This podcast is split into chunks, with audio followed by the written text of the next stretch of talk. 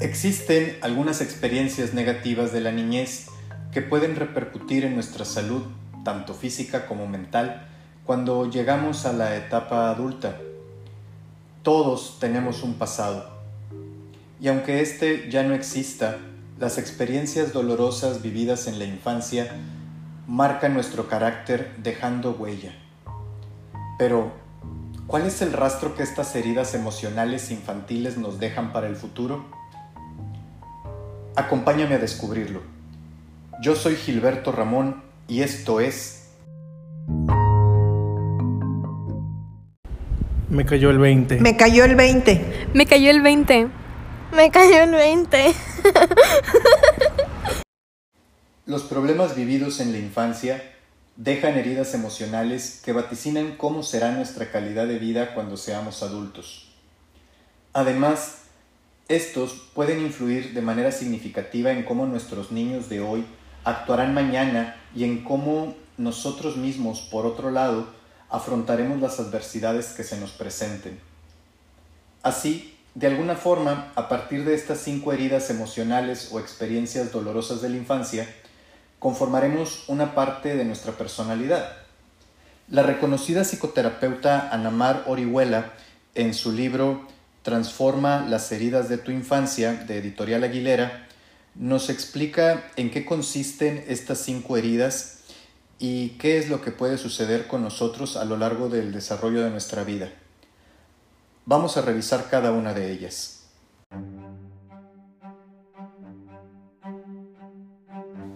Número 1.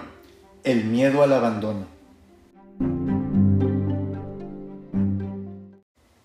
La soledad es el peor enemigo de quien vivió el abandono en su infancia.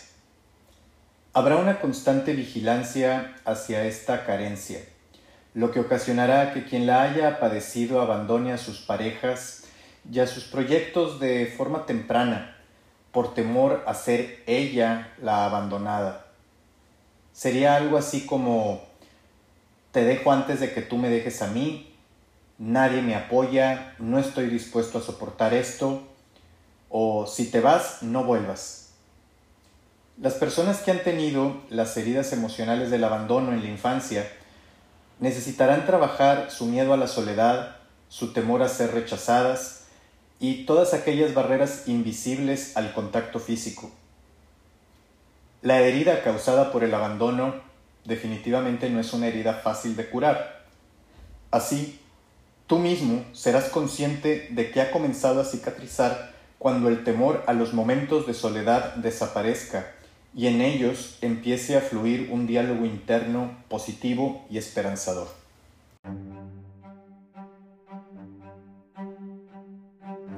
Número 2. El miedo al rechazo.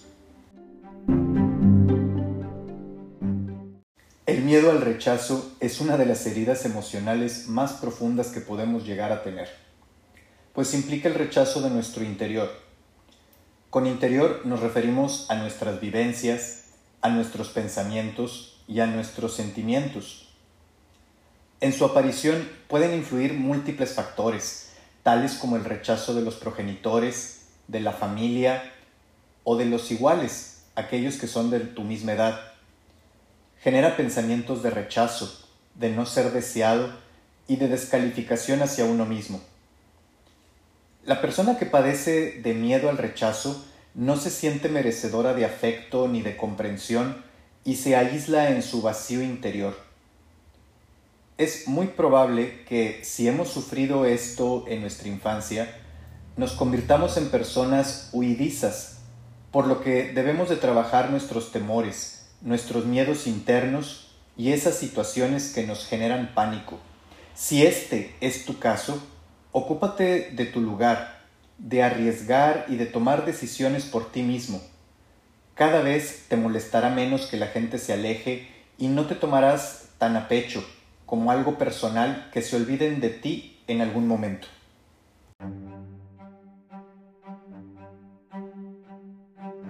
Número 3 la humillación. Esta herida se genera cuando en su momento sentimos que los demás nos desaprueban y nos critican. podemos generar estos problemas en nuestros niños diciéndoles que son torpes, malos o que son unos pesados buenos para nada, así como aireando sus problemas ante los demás. Esto destruye la autoestima infantil. Las heridas emocionales de la humillación generan con frecuencia una personalidad dependiente. Además, podemos haber aprendido a ser tiranos y egoístas como un mecanismo de defensa e incluso a humillar a los demás como un escudo protector. Haber sufrido este tipo de experiencias requiere que trabajemos nuestra independencia, nuestra libertad, la comprensión de nuestras propias necesidades y temores, así como nuestras prioridades.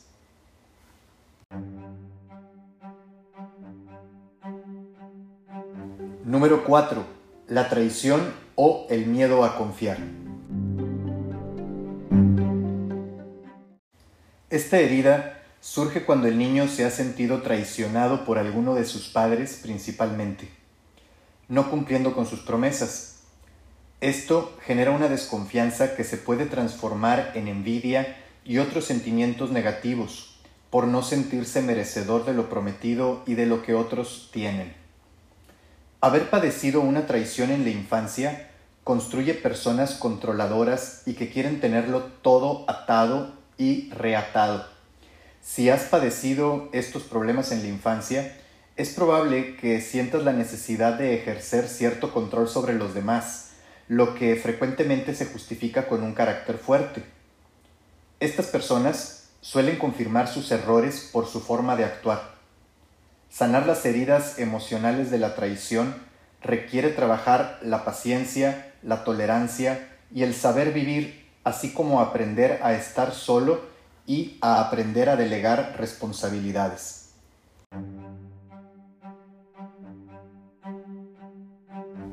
Número 5. La injusticia.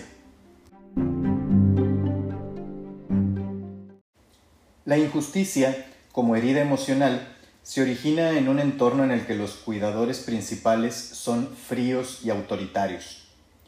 En la infancia, una exigencia en demasía y que sobrepase los límites generará sentimientos de ineficacia y de inutilidad, tanto en la niñez como en la edad adulta.